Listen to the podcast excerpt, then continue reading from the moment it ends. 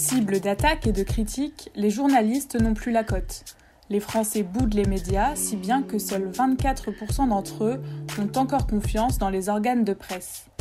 Mais alors, c'est quoi être journaliste aujourd'hui, en 2021 Qui sont ceux qui produisent l'information? Et comment font-ils leur travail? C'est ce que Voix Off a décidé de vous montrer au travers d'entretiens avec des journalistes qui, vous allez le voir, ont des pratiques et des parcours bien différents.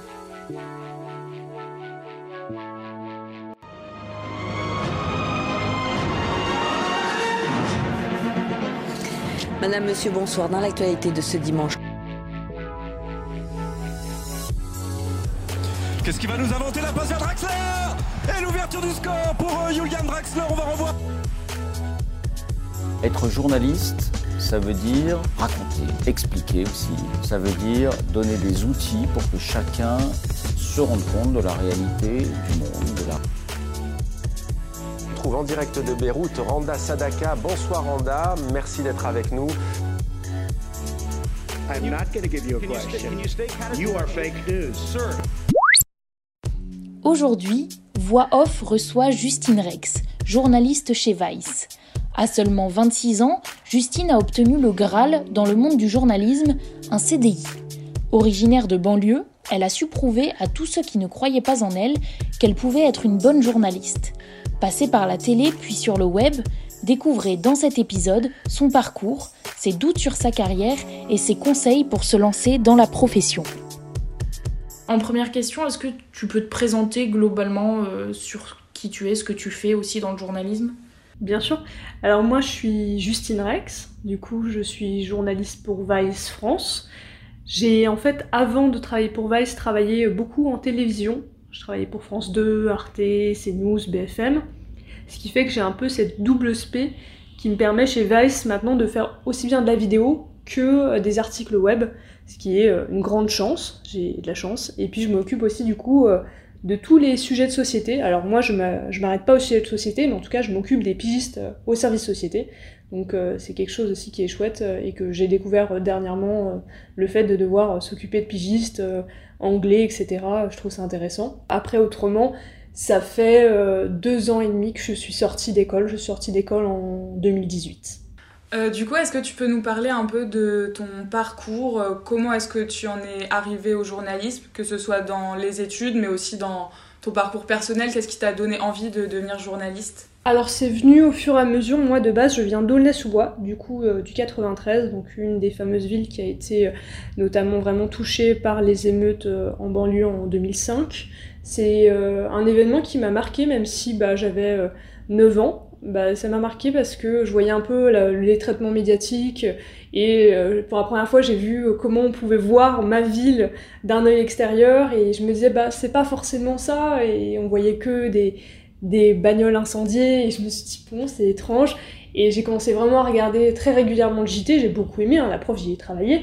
Euh, mais euh, le fait d'être en banlieue, je pense que c'est ça qui m'a vraiment euh, intéressé, en tout cas au premier abord à l'actualité. Et puis, euh, au fur et à mesure, euh, je me suis dit que c'était le seul moyen, en fait, pour ne pas rester sur ses acquis. En fait, euh, oui, je suis d'accord, c'est bien d'informer, de rencontrer des gens, c'est les, les belles, les belles choses qu'on dit autour du journalisme, mais moi, c'est aussi quelque chose de très égoïste, c'est-à-dire que bah, j'ai très peur, en fait, de tout simplement ne plus rien apprendre ou ne plus me remettre en question, et en fait, c'est prouvé, il y a plein d'études qui le disent, que, en fait, tout simplement, bah, quand on, en fait, quand on termine ses études, eh ben, tout simplement, euh, on n'a pas le temps, euh, concrètement, euh, d'apprendre grand-chose, à part quelques formules Excel, quelques trucs pour le taf, et j'avais pas envie d'arriver à la retraite et me dire, bon, bah, j'ai rien appris. Même prof, finalement, on répète très souvent la même chose, et journaliste, c'est l'un des rares métiers qui nous permet non seulement, du coup, d'être, enfin, d'apprendre, d'être obligé d'apprendre, et en plus de se remettre en question, et c'est ça qui m'a donné envie de faire ça. Et après, globalement, vraiment, le fait de venir de banlieue, ça m'a vraiment, vraiment poussé à, me dépasser parce que moi, continuellement, en fait, on m'a dit à l'école, euh, jusqu'au lycée, hein, euh, que j'arriverais jamais à être journaliste, hein, que c'était complètement euh, infaisable, c'était ridicule d'y penser. et je pense que ça, ça m'a vraiment fait aussi bouger les fesses, ça m'a énervé. Et ça a bien fonctionné finalement, puisque bah, là, je suis en CDI et c'est plutôt chouette. Et, et du coup, tu as fait une école de journalisme pour... je crois que tu as fait l'IFP, c'est ça? C'est ça, ouais. J'ai fait l'IFP, j'ai passé les concours en même temps que ma L3, qui est en fait une trilicence. Moi, j'ai fait une trilicence philosophie, histoire, lettres à Nanterre, qui est une licence en fait unique en France. Et je l'avais, enfin vraiment, j'ai passé cette licence parce que je savais déjà que je voulais passer les concours des écoles et je me disais que c'était probablement le meilleur moyen d'avoir une bonne culture G et ce qui fait que j'ai passé très peu d'écoles parce que en fait finalement c'était beaucoup beaucoup de travail en même temps. Mais euh, j'ai eu euh, la chance d'aller à l'IFP parce que je pouvais pas trop me permettre d'aller dans les écoles euh, privées donc euh, voilà, j'ai passé euh, deux très bonnes années à l'IFP, c'était sympa du fait que c'était euh, une promotion de 24 étudiants, ça m'a c'était chouette d'avoir des gens de 30 ans, des gens qui étaient encore en L3, vraiment on avait des gens de tout âge qui venaient de tous les endroits de France, on était deux à venir de banlieue, c'était vraiment euh, bah, deux années incroyables dans les écoles enfin, en école de journalisme. Généralement on passe un super bon moment quand on a une bonne promotion en tout cas. Alors quel est euh, quel serait le, sujet ou le reportage qui t'a euh, le plus marqué ou en tout cas un de ceux qui t'a le plus marqué dans ceux que tu as pu réaliser? Waouh c'est hyper hyper dur bah, il y en a beaucoup qui me viennent en tête, donc c'est dur d'en choisir un. Je pense qu'il y en a un qui m'a marqué parce que c'était l'un de mes premiers gros reportages alors que j'étais encore à l'IFP, c'est parce que j'ai gagné la bourse franco-chinoise du journalisme bah, de l'ESJ Lille et euh, de France Info, qui m'a permis du coup en M2 de partir euh, pour France Info Web euh, en Chine et faire un reportage. Donc c'était un reportage sur en fait les milliardaires chinois qui piquent carrément en fait les architectures françaises, notamment tout ce qui est château, etc. Et euh, c'était assez impressionnant à voir dans le sens où euh, bah, on se retrouve à Maison Lafitte, mais euh, pas loin de pas loin de Shanghai et ainsi de suite. Et ça, c'était sympa à faire. C'était sympa dans le sens aussi où bah, j'étais à l'étranger, on a dû chercher des fixeurs tout seul. c'était vraiment très démerdard, débrouillard, alors qu'en fait, je pensais que bon, vu qu'on avait gagné le prix, on allait un petit peu nous aider, mais finalement pas du tout. C'était démerveillez-vous. Et c'était euh, très chouette à faire et c'était une super première euh, grosse expérience de reportage. Donc, euh, s'il y en avait vraiment un que je devrais citer, ce serait ça, même si par exemple ma première année à Vice m'a permis de faire plein plein plein de super reportages aussi.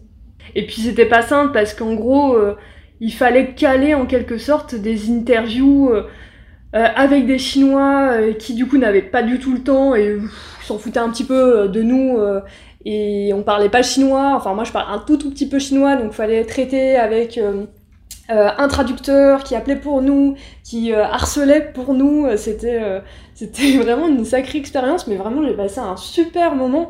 Et bah, j'ai appris dernièrement que je ne pourrais plus aller en Chine à cause de mon, ma dernière enquête sur les Ouïghours.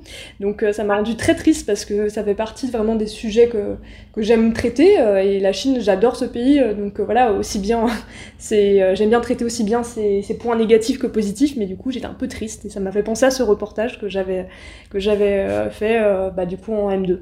Bon, bah, du coup, il y, y a, des conséquences, hein, ça c'est. Je m'y attendais un peu, mais quand j'ai eu la confirmation, euh, voilà. Bah, Raphaël Glucksmann, euh, avec qui j'ai travaillé pour, euh, bah, du coup, cette enquête, lui, il peut plus aller dans Xinjiang. Il a droit de continuer à aller en Chine parce que c'est un député européen, mais moi, moi c'est niette je pense que j'essaierai dans 20 ans, histoire pour euh, des petites vacances, etc. Parce que c'est vraiment, euh, en dehors du journalisme, c'est un pays qui est incroyable et qui est très intéressant. Après, je pense que dans 20 ans, ça changera beaucoup, mais bon. Et oui, juste, on avait une petite question sur euh, l'écriture web. Est-ce que tu écris différemment par rapport à la télé? Comment t'écris sur le web, en fait bah ouais, en effet, c'est ouais, c'est vraiment deux écritures différentes. Après, la télé, dans tous les cas, c'est une écriture en particulier qu'on apprend. Euh, c'est forcément des sujets qui vont de 1 minute à 3 minutes grand maximum, sauf quand on fait du long format. Il faut faire des phrases encore plus courtes que d'habitude, euh, bien intelligibles, bien claires, qu'on puisse euh, vraiment bien s'exprimer, et que même mamie qui a 75 ans comprenne tout. alors que le web, bah forcément, on peut s'étaler un peu plus, hein. on est moins limité même que la presse écrite print, dans le sens où bah le print, on est limité à 6000 signes. Là, bon, bah, si je fais 1500 signes de plus, c'est pas grave, ça ne, dérange pas ma rédaction. Je pense que j'ai aussi surtout une liberté chez Vice du fait que c'est un média euh, anglophone. C'est un, modèle en fait de journalisme anglophone et forcément en fait euh, on m'a dit directement en arrivant chez Vice même si j'y pigeais déjà bah tu peux écrire comme tu veux tu peux donner ton avis tu peux faire du jeu ce qui euh, n'est pas du tout habituel dans le journalisme francophone et ce qui fait aussi que bah on est peu de journalistes français, mais chacun a sa plume et chacun a sa manière de faire et c'est très sympa à voir. Et c'est sympa aussi de pouvoir donner son avis. Le truc, c'est pas de dire oui, c'est de la merde, etc. On peut argumenter, mais moi je trouve ça intéressant de pouvoir, euh, par exemple, montrer que euh, si quelqu'un euh, se plaint alors que il n'a pas forcément de quoi se plaindre, je donne un exemple parce que sinon ça va être bizarre. Mais ma dernière enquête qui est sortie, c'est sur le trafic des ordonnances. Et par exemple, j'ai quelqu'un qui travaille dans un hôpital parisien qui me dit oui, mais et qui vend des ordonnances, hein, et qui me dit non, mais en fait le plus grave, c'est ceux qui font du trafic de médicaments pour le cancer et qui les revendent à l'étranger, etc. Et si je mettais juste cette citation-là, en fait, on aurait presque l'impression que, ah oui, finalement, en fait, c'est pas très grave le trafic d'ordonnances. Alors que du coup, j'ai rajouté une petite phrase, peut-être un peu piquante hein, pour euh, beaucoup de médias francophones en tout cas, où j'ai dit on en oublierait presque que machin euh, fait du trafic d'ordonnances et euh, se fait 500 euros tous les mois en plus. Donc pour moi c'est plutôt ça, ouais, il y a une grosse liberté sur le web et encore plus chez Vice parce qu'il y a ce modèle anglophone et très gonzo.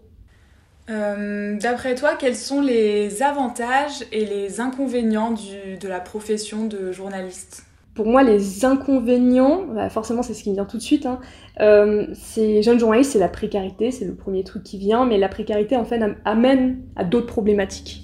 C'est-à-dire que bah, quand on est précaire, et eh ben tout de suite on va un peu plus se soumettre, si je puis dire, euh, bah, voilà, au chef, à des demandes, on va pas oser dire non et on va finir par euh, se fatiguer énormément au travail.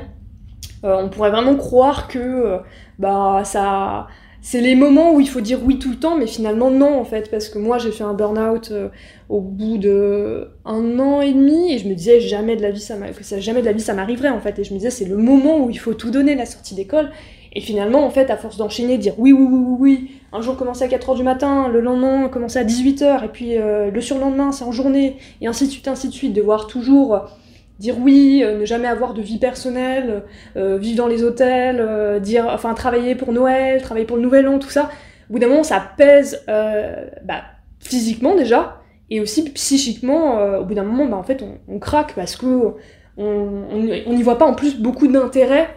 On voit pas forcément d'intérêt à ce qu'on fait, enfin en tout cas pour ce qui est du news, et moi c'est ce que je ressentais, quand on travaille comme ça, euh, sans jamais se poser, en fait on n'arrive même pas à avoir des idées qui nous sortent du news, et qu'on pourrait par exemple pitcher à des médias, dire bon bah voilà, ok de temps en temps je fais beaucoup de news, mais euh, je prends le temps pour réfléchir, avoir des idées un petit peu plus longues que je, peux vendre à des médias.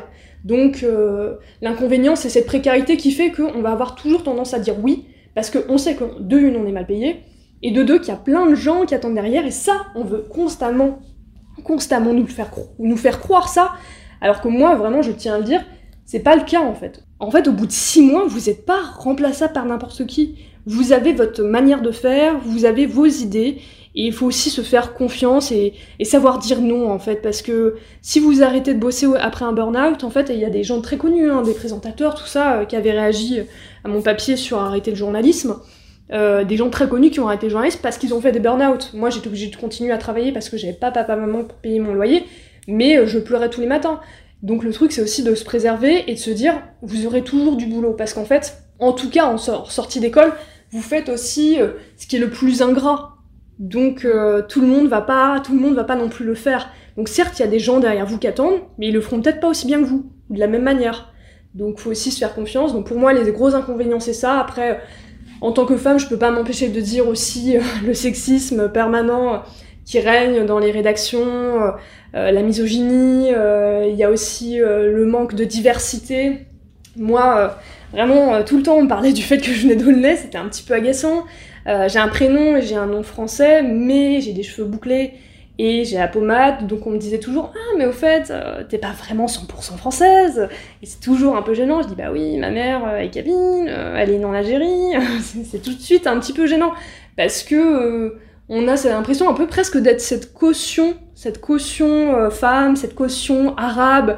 moi, c'était. j'ai passé en fait en sortie d'école le concours France Télévisions. Et en fait, en gros, il y a peu de place pour le France Télévisions national. Donc il y avait à peu près, je me souviens, allez, à tout casser, 10 euh, places pour le national. Euh, donc voilà, on nous répartit dans les services, etc. On était trois filles. On était trois filles, donc moi je me suis retrouvée au service enquête reportage, mais on n'était que trois filles. Et je me disais, bon, euh, je trouve ça étrange dans le sens où bah, il y a plus de filles en école de journalisme. Donc peut-être qu'il y avait moins de filles qui avaient candidaté à France Télévisions, bon, ça me paraît quand même étonnant. Après, euh, je suis pas là pour faire euh, des drames pour un oui, pour un non, mais on me faisait des remarques sur ma voix, mais pas que moi, hein, vraiment, toutes les filles, on avait des remarques, oui, plus grave, plus ceci, plus cela, mais c'est pas que France Télé. France Télé, on m'a fait une fois ou deux fois des remarques sur, sur ma voix, j'ai eu plus de remarques à BFM ou ce genre de choses, où je m'abîmais la voix et on me reconnaissait même pas à la télé quand je passais. Vraiment, le soir, je rentrais chez moi, j'avais mal à la gorge et voilà il y a plein d'injonctions qui sont faites aux femmes qu'il n'y a pas forcément euh, chez les hommes. Tout ce qui est euh, bah, par exemple en télévision vraiment comment on est maquillé comment on présente etc c'est pas la même chose. Après euh, là actuellement dans le web et même en vidéo web je le ressens beaucoup moins même si par exemple c'est des vidéos qui sont à destination des réseaux sociaux donc on pourrait encore plus m'embêter mais en tout cas mes collègues j'ai aucun souci et euh, après, oui, il y aura toujours deux trois cons dans les commentaires euh, qui vont dire ah la fille, gna gna gna, mais on s'en fout ça. Euh, ce qui compte, c'est d'avoir déjà une bonne entente avec ses collègues et j'ose espérer qu'avec les nouvelles générations, ils seront un peu plus au fait de ce qu'il faut et ce qu'il faut pas faire. Parce que là où j'ai le plus de problèmes, c'est les vieux de la vieille qui, voilà, hein, vraiment, moi, dès mon premier jour à France je suis partie en tournage. En rentrant de tournage, mon JRI, je conduisais, mon JRI me dit ah, c'est dommage que t'aies 30 ans de moins que moi, t'as de beaux yeux, euh, j'ai euh, un abonnement duo à Aqua Boulevard, tu veux qu'on y aille? Waouh, ça crée des techniques de drague quand même, maintenant j'en rigole, mais je me disais waouh Et en fait, ça a été comme ça pendant tout mon CDD d'été. Et euh, c'est lourd en fait, c'est lourd. C'est drôle, mais c'est lourd en fait, parce que là, c'est. En fait, il blaguait pas. C'est drôle quand je vous le raconte, c'est drôle quand j'y repense, mais sur le coup, en fait, quand on sait qu'on est évalué constamment, euh, et qu'à la fin on va décider ou non de nous garder en tant que pigiste, parce qu'il y a quand même un concours pour devenir pigiste, et après le concours on décide si tu vas rester pigiste, si en plus tu fais un peu des vagues, bah tu sais que bah peut-être qu'on va y penser, ah bah oui Justine, euh, euh, elle s'est plaint son JRI, etc. Et moi ce qui est déjà arrivé, j'ai eu un JRI une fois qui a été un peu presque violent avec moi, qui m'a forcé à rentrer dans une voiture parce qu'il voulait pas travailler, etc. Il m'a pris par le bras et il m'a forcé à rentrer à la rédaction alors qu'on n'avait pas terminé notre travail. J'étais au bord des larmes, j'en pouvais plus. Physiquement c'était pas possible en fait. Juste il faisait 1m80, euh, euh, moi je fais 1m65. Quand il y a quelqu'un qui nous chope par le bras qui supposait être notre collègue, enfin au bout d'un moment, en plus j'avais prévenu mes, chefs pour dire que ça se passait déjà pas bien parce qu'il s'était assis par terre en arrivant, il disait qu'il voulait pas travailler. Bon. Euh, et puis en rentrant en fait, on m'a quand même clairement dit, ma chef m'a quand même clairement dit, t'as pas su t'imposer. Je dis, ah, d'accord, donc le problème c'est pas lui, c'est moi. Donc, euh, quand on est jeune, on est tout le temps obligé de se justifier, ça c'est des gros inconvénients. Mais du coup, j'ai beaucoup parlé d'inconvénients et peu, euh, peu, peu, peu, de, choses positives. Bah, je pense que quand on est jeune, on a quand même euh, beaucoup de possibilités. C'est-à-dire que tu es pigiste en fait. Pigiste, ça a beaucoup d'inconvénients, mais ça a aussi beaucoup, beaucoup de, champs possibles. C'est-à-dire que moi, on me faisait que me dire en sortie d'école Ah, mais tu pourras pas travailler pour la télé et pour l'écrit en même temps. Bah, qu'est-ce que j'ai fait? Bah, si, je travaillais pour France 2, euh, enfin France 2, France 3, France Info, du coup France Télévisions, euh, pour BFM, euh, CNews et Arte. Et de temps en temps, quand j'avais une idée, quand j'avais quelque chose qui me faisait vraiment envie, eh ben j'écrivais pour Slate, pour Marianne, pour Vice, et puis voilà. Donc c'était pas tous les mois parce que j'avais pas des idées tous les mois, j'avais pas forcément tout le temps le temps, mais je le faisais. Et il faut bien se dire que au départ vous preniez un peu tout ce qu'il y a à apprendre en quelque sorte pour vous forger de l'expérience, mais après, vous avez de choix en fait. Le, truc, c'est que vous pouvez bosser où vous voulez. Faut juste être un peu couillu et oser. Faut vraiment se dire, euh, bon bah, en fait, j'y vais en fait, je risque rien. Je trouve que c'est probablement le truc le plus sympa quand on est jeune, c'est se dire, bon bah, même si on dit non, même si on répond pas, qu'est-ce qui va se passer? Donc euh, on y va et puis c'est tout. Et, et c'est ça qui est intéressant quand on est jeune journaliste, et que maintenant, euh, les, les médias sont moins fermés à des à des profils qui sont euh, plurimédias. Moi, je trouve que c'est le truc le plus chouette quand on est jeune journaliste. Et puis, on peut aussi euh, s'adapter. Il y a des gens, moi, je connais une fille qui euh, sait très bien gérer son temps et qui pige un petit peu vraiment bah, pour des médias qui lui plaisent pas forcément, mais on va dire ça lui permet de se faire un petit peu d'argent. Et après, ça lui permet de partir à l'étranger et de faire des reportages à l'étranger, ce qui, de base, c'est ce qu'elle voulait faire. Et, et, du coup, toi, comment ça s'est passé pour, pour intégrer Vice Parce que un CDI, c'est quand même le graal ultime dans le journalisme. Du coup, comment t'as as réussi, enfin, comment ça s'est passé en fait pour toi pour accéder jusque, enfin, pour arriver jusque là Euh, c'est une, ouais, c'est sûr que ça paraît tout de suite un peu loin le CDI, et ça me paraissait loin il y a encore euh, pas si longtemps que ça. Euh, bah en fait, bah comme je le disais, en fait, je continuais à piger pour Vice. En fait, je pigeais déjà pour Vice quand j'étais à l'IFP, quand j'étais en école de journalisme. Ce qui faisait, ce qui fait qu'en fait, tout de suite en sortie d'école, j'ai continué à piger pour eux. Soit ils me commandaient des articles, soit j'en écrivais. Alors, euh, j'ai pas écrit euh, 10 000 articles, hein, mais j'ai dû en, écrire euh, sur un an et demi, euh, je pense, 6, mais ce qui fait qu'ils savaient qui j'étais. Et puis moi j'ai fait mon burn-out, donc j'ai commencé à réfléchir, j'ai arrêté de travailler avec les rédactions qui me rendaient mal, notamment CNews. J'y suis restée seulement 9 mois parce que j'étais très malheureuse dans cette rédaction. Donc je me suis dit je préfère travailler moins mais être euh, un peu plus épanouie. Mais malgré tout ça m'avait fait quand même beaucoup de mal. Et je pensais euh, déjà en fait à la reconversion. Et j'ai commencé à passer quelques entretiens d'embauche. On me proposait euh, des super salaires que j'imaginais même pas parce que journaliste, on sait très bien qu'on va pas être bien payé. Mais je me rendais compte que bah ça me plaisait pas trop en fait. C'était pas des choses qui me tentaient trop. Je tentais voilà en production, ce genre de choses vu que j'avais le profil télé. Mais je sentais bien que c'était pas un truc qui allait vraiment me convenir, donc euh, je passais l'entretien, on me proposait de euh, continuer, etc., dans les différentes euh, strates de l'embauche, mais ça m'intéressait pas. Et puis un jour, comme ça, quand j'étais toujours en pleine réflexion, je suis tombée sur Twitter et je suivais le rédacteur en chef de Vice qui disait qu'il cherchait un CDD pour trois mois. Et en fait, je me dis bon bah allez, allez, essayons. Et en fait, il a fait, il a eu beaucoup beaucoup de candidatures. C'est là où on se dit waouh, il y a vraiment plein de gens euh, dans le journalisme. Mais il a fait venir en fait que ces pigistes parce qu'il estimait que c'était normal en quelque sorte, c'était une récompense et euh, c'était que des gens qui connaissaient quand même concrètement le média. Donc ça faisait quand même qu'on était nombreux, mais moins nombreux que toutes les propositions qu'il y avait eu. Et euh, bah, ça a très bien marché, on a beaucoup accroché, parce qu'en fait finalement je les avais jamais rencontrés en vrai, on avait traité que par mail ou par téléphone. Et, euh, et puis du coup j'ai été prise, et en fait euh, dès mon premier CDD ils ont dit qu'ils voulaient me garder, mais on sait très bien comment ça se passe aussi dans le journalisme, c'est compliqué d'embaucher. Parce que moi, mon chef, euh, ce que j'aime beaucoup chez mon chef, c'est qu'il a été très clair lors de mon entretien d'embauche. Il a dit Moi, j'ai besoin d'un journaliste en CDI, mais je peux pas. Donc, au moins, c'était dit, c'était clair. Et je me disais, ça va me faire trois mois de repos tranquille à faire autre chose, j'accepte. Et puis, finalement, deuxième CDD, troisième CDD. Euh, gros stress à la fin du troisième CDD parce que, enfin déjà le deuxième CDD parce que euh, Corona, crise sanitaire, etc. Il était question de CDI et puis tout s'était arrêté d'un coup. Donc troisième CDD. Et puis à la fin du troisième CDD, en fait, bah du coup là il y a quelques mois, euh, deux semaines à la fin de mon CDD, je flippais comme pas possible parce que je n'avais aucune nouvelle, et ben on m'a annoncé euh, le CDI.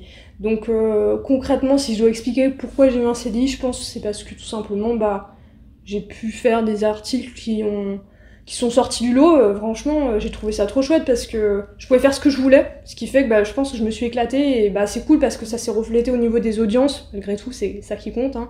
Mais euh, France Info, France Inter, Europe 1 ont relié différents, différents de mes articles, on m'a invité même pour en parler. Et je pense bah forcément ça a plu à Vice et ça leur a fait plaisir de savoir que bah, ils pouvaient avoir aussi une tête euh, un peu plus jeune, euh, qui pouvait avoir aussi de nouvelles idées, même si Vice c'est quand même un média qui est relativement jeune.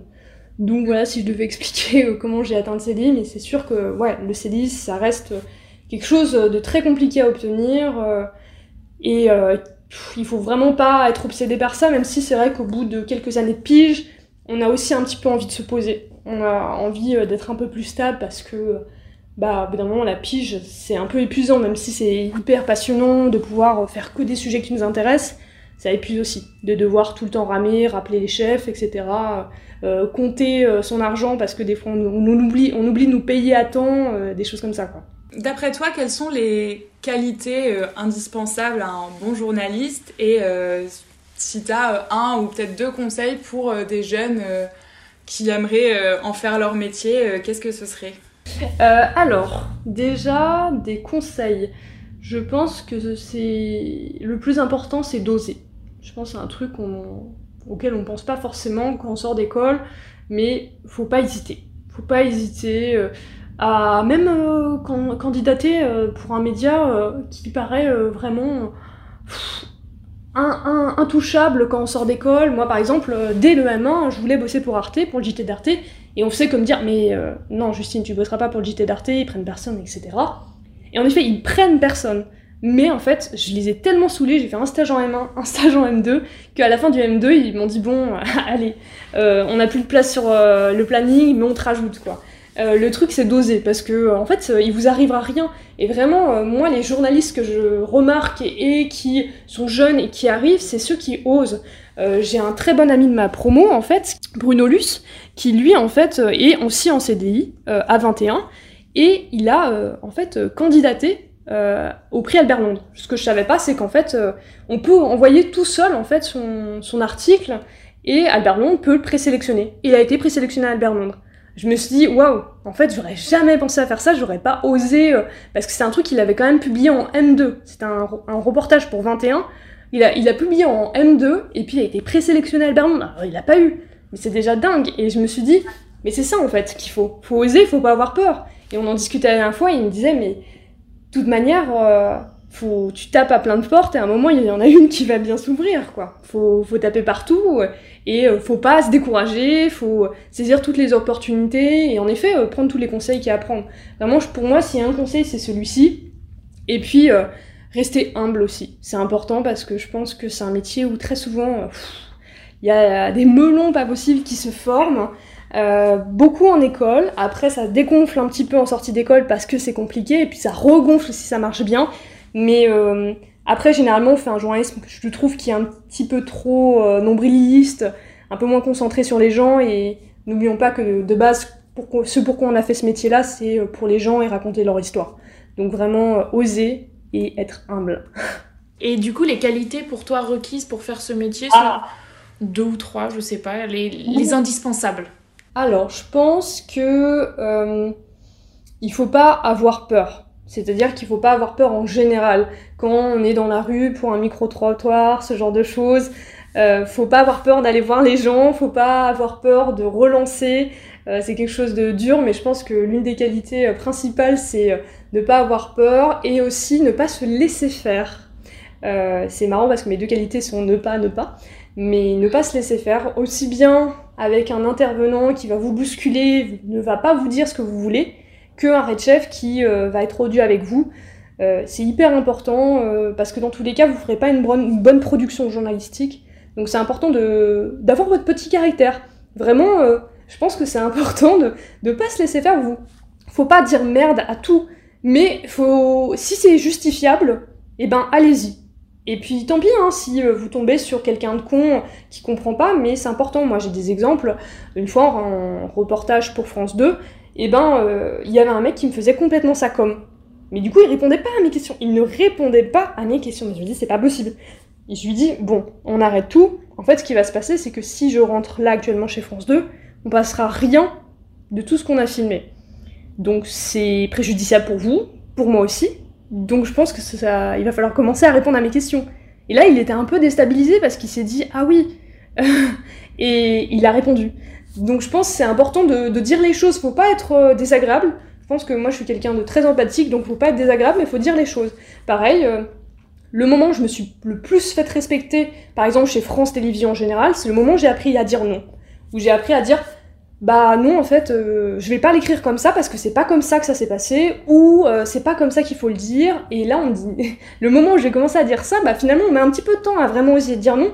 Et ben on m'a regardé on m'a dit ok. Et je me suis dit ah d'accord. Bon bah tant mieux si ça marche.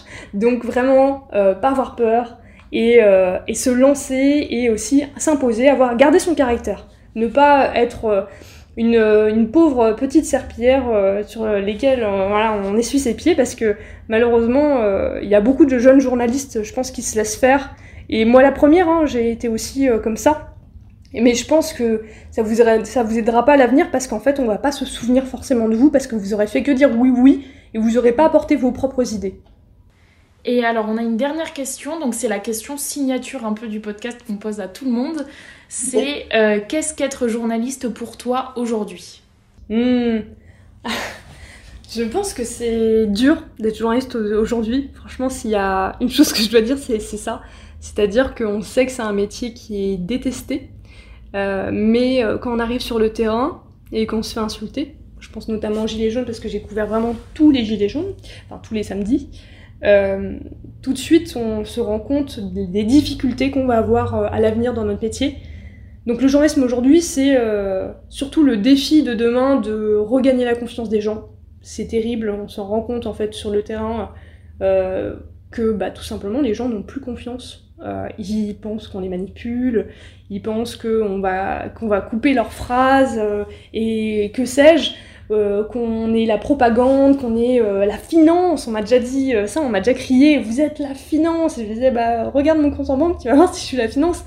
Mais, mais en fait, je pense que là, le journalisme, le journalisme en fait aujourd'hui, il doit, il est courageux et c'est dur au quotidien. Mais il faut tenir parce qu'en fait, si si on laisse que bah, en fait du Pascal Pro et du Zemmour, il y aura là clairement, euh, je pense que ce sera justifiable le journalisme complètement con et critiquable. Donc euh, pour moi, le journalisme c'est euh, du, du, courage avant tout, ne pas se laisser abattre parce que c'est dur quand on rentre chez soi et qu'on s'est fait insulter et qu'on se dit bah en fait normalement je le fais pour informer les gens et puis en fait les gens me méprisent si je puis dire. Mais faut, faut, faut pas oublier que en fait c'est c'est un droit et un devoir le journalisme. Là, c'est, ça fait très euh, le beau journalisme, hein. mais euh, je pense que c'est, ça qui doit vraiment vous motiver au quotidien. Et c'est pour ça aussi que vous devez travailler dans des médias qui vous euh, passionnent et qui vous donnent envie, et aussi de proposer que des choses qui vous font envie, et vous êtes en accord aussi déontologiquement, parce que sinon c'est ça qui va faire que, bah, comme certains journalistes que j'ai interrogés qui ont arrêté le métier, c'est parce qu'en fait ils ont perdu un sens complet au, quotidien en fait. Ils ont perdu le sens de leur métier et euh, ce sens-là, c'est le courage euh, bah, d'aller au bout et euh, de faire les sujets qui, qui nous intéressent et dont il faut parler et qu'importe en fait les, les conséquences. Hein. On n'est pas là pour se soucier de Pierre-Paul Jacques. Du moment que votre info elle est vérifiée, qu'elle a un intérêt pour le grand public, il faut y aller, même si on n'ira plus jamais en Chine. Du coup, nous, on a posé toutes nos questions. Après, si toi, t'as envie de rajouter quelque chose, un aspect qui te semble intéressant de notifier, euh, vas-y. Après, je peux peut-être vous raconter juste un moment déontologique qui, moi, m'a choqué chez CNews. Je pense qu'il peut être intéressant pour vous. Euh, en gros, c'était en février 2019, à CNews. Euh, on m'annonce que les chiffres sur le nombre de morts sur les routes en France euh, sont sortis euh, pour le mois précédent, donc janvier il y avait en fait une hausse de euh, vraiment 2% comparé à l'année précédente, donc janvier 2018 euh, comparé à 2019 du coup. Ce qui équivalait en fait à rien du tout, c'était 4 morts. Et on commence à me dire, ma chef de CNews commence à me dire, oui, ce serait bien de faire un parallèle euh, entre ça et les gilets jaunes qui ont, qui ont détruit 70% des radars. Et je la regarde et je dis, bah attends, c'est quand même tout ce qu'on nous reproche là, c'est quand même une grosse manipulation de, chiffres. Euh, on est en train de dire quoi? Que les gilets jaunes ont tué des gens? Elle me dit non, c'est pas ça, et de toute manière, c'est pas toi qui vas le dire, tu vas faire une interview du directeur des autoroutes françaises, euh, et puis voilà, machin. Et moi, je commence quand même à, à me dire bah non, en fait, c'est pas possible de faire un sujet là-dessus, quoi, c'est dingue de dire ça même si les gilets jaunes m'avaient vraiment fait souffrir, mais c'est pas leur faute, tu vois. Mais j'allais pas quand même dire ça, quoi. C'est pas possible, c'est pas, pas déontologique du tout. Et une autre chef me dit, bah non, je vois pas le problème. Euh, la première chef qui m'avait demandé ça commence à me dire, euh, oui, euh, c'est une bonne polémique. De toute manière, j'ai aucune leçon à recevoir d'une piste. Et je me disais, ok. du coup, je décide en fait, la seule chose qu'on peut faire en tant que piste à ce moment-là, c'est de pas signer le sujet, c'est-à-dire qu'il n'y aura pas mon nom, le présentateur ne donnera pas mon nom, c'est le seul moyen de pas perdre mes piges et euh, en quelque sorte de me révolter, moi, pauvre pigiste, qui n'a droit de rien dire apparemment. Et euh, en gros, bah, du coup, euh, j'appelle ce pauvre Rodriguez, vous voyez, le, gilet jaune qui a perdu son œil, à 23h pour lui demander s'il veut réagir sur cette histoire. Il me dit bah non. Et je dis bah je comprends. et voilà, on se sent vraiment débile, quoi. On se sent débile. Et euh, heureusement, le directeur des autoroutes françaises me raconte qu'en fait, euh, bah, ces nouveaux morts, en fait, ils sont morts justement sur les autoroutes et non en fait en national ou en ville. Et en fait, il faut se rappeler que les gilets jaunes, ils avaient détruit ces radars-là, pas ceux sur les autoroutes. Et du coup, le, heureusement, en fait, le sujet s'est transformé en fact-checking. Elle était hyper pas contente, ma chef, mais euh, vraiment, je me suis dit waouh. En fait, là, j'ai la preuve que finalement, il y a des problèmes, il y a des limites et il euh, y a des, formations complètes d'informations sur CNews. Et, et, ça m'a terrifiée. Je me suis dit, c'est pas possible, je peux pas participer à ça. Donc ça a commencé comme ça, et puis en fait, ça a empiré avec le temps, et puis c'était des pressions, des sortes de harcèlement de la part des chefs, et à un moment j'ai craqué, et je me suis dit, bon, je me casse, tant pis, ça me fait 400 euros en moins par mois, c'était quand même une sacrée somme, mais je me suis dit, c'est pas possible, c'est pas possible de continuer là-dedans, et, et quelques mois plus tard, Zemmour est arrivé. le journalisme télé, en tout cas, le problème c'est que les chefs décident des angles, sauf que ça fait très longtemps qu'ils sont pas allés sur le terrain. Donc le problème, c'est qu'ils se font une idée complètement fausse euh, de ce qui va se passer sur le terrain. Et certaines grosses rédactions, vraiment les grosses rédactions nationales, la plupart, quand on leur dit, alors qu'on est sur le terrain, que c'est pas comme ce qu'ils ont imaginé, ça ne va pas. Il faut avoir pile, par exemple, la personne qui va dire pile ça. Dis, bah ouais, mais c'est pas comme ça que ça se passe. Heureusement, il y a des rédactions où on va nous, nous écouter ce genre de choses, mais euh, le problème, c'est que c'est une bataille euh, au quotidien pour juste expliquer que concrètement, bah non, ça, ça peut pas être euh, juste ça. On me disait, mais non, il faut quelqu'un qui est pas content parce que parce que la BNP ne marche pas aujourd'hui. Et en fait, au bout de 30 micro-trottoirs et qu'il y a que des gens qui disent, oh bah je m'en fous, je dis, bah c'est quand même pas, c'est pas bon. Et j'en ai un, 20 minutes avant 13h, qui dit, oui, je suis pas content. Et en fait, c'est lui qui passe et c'est les usagers ne sont pas contents bah on est quand même, on se sent pas très bien, on se dit bon, bah, c'était pas forcément ce que les gens disaient quoi. Et pareil, euh, c'est tout un côté un peu euh, presque surjoué. Une fois c'était euh, l'histoire en fait du lait contaminé pour enfants. Et je devais aller dans une pharmacie et on me dit l'idéal ce serait que tu aies une dame qui vienne rendre son lait et qui dise au pharmacien ah oui je ramène mon lait. Et je me disais mais attends la probabilité pour que ça arrive. Et il me dit bah non mais tu vas voir et tout. alors la chance qu'on a eue c'est un truc de malade, c'est arrivé. Donc tant mieux. Mais en fait finalement il était, il, encore euh, du coup tellement excité parce qu'on avait eu ce qu'il s'était imaginé qu'il fallait du coup en micro trottoir des dames avec euh, leur bébé dans les bras qui disaient ah bah oui hein, parce que après les couches contaminées, le lait contaminé. Et là on se rend compte en fait dans le micro trottoir c'est qu'on on force presque les gens à dire quelque chose à leur dire ah bah oui madame parce que vous vous souvenez il y avait euh, les couches contaminées le lait contaminé maintenant comment vous sentez? On, les manipule un petit peu et ça c'est ça c'est dommageable quoi et le problème c'est qu'il y a une pression telle que pense que les, journalistes ne s'en rendent pas forcément compte euh, mais en fait ils travailler tellement dans l'urgence qu'il faut avoir pile la phrase qu'il faut qui correspond à ce que les chefs veulent et puis voilà après une nouvelle fois c'est certaines rédactions il y a des rédactions euh, qui, euh, elles, sont vraiment très correctes et qui respectent énormément les jeunes. Arte, j'ai jamais vu une boîte comme ça, c'était incroyable parce que j'avais vraiment mon mot à dire. Quand j'étais pas d'accord avec eux, vraiment ils m'écoutaient et on dialoguait et vraiment à la fin ils pouvaient être d'accord avec moi ou non. Mais ce qui compte aussi c'est juste d'écouter et en fait quand on est jeune journaliste des fois c'est dur de se faire entendre en fait tout simplement parce que on a déjà une chance formidable d'être ici puisque c'est un métier passion.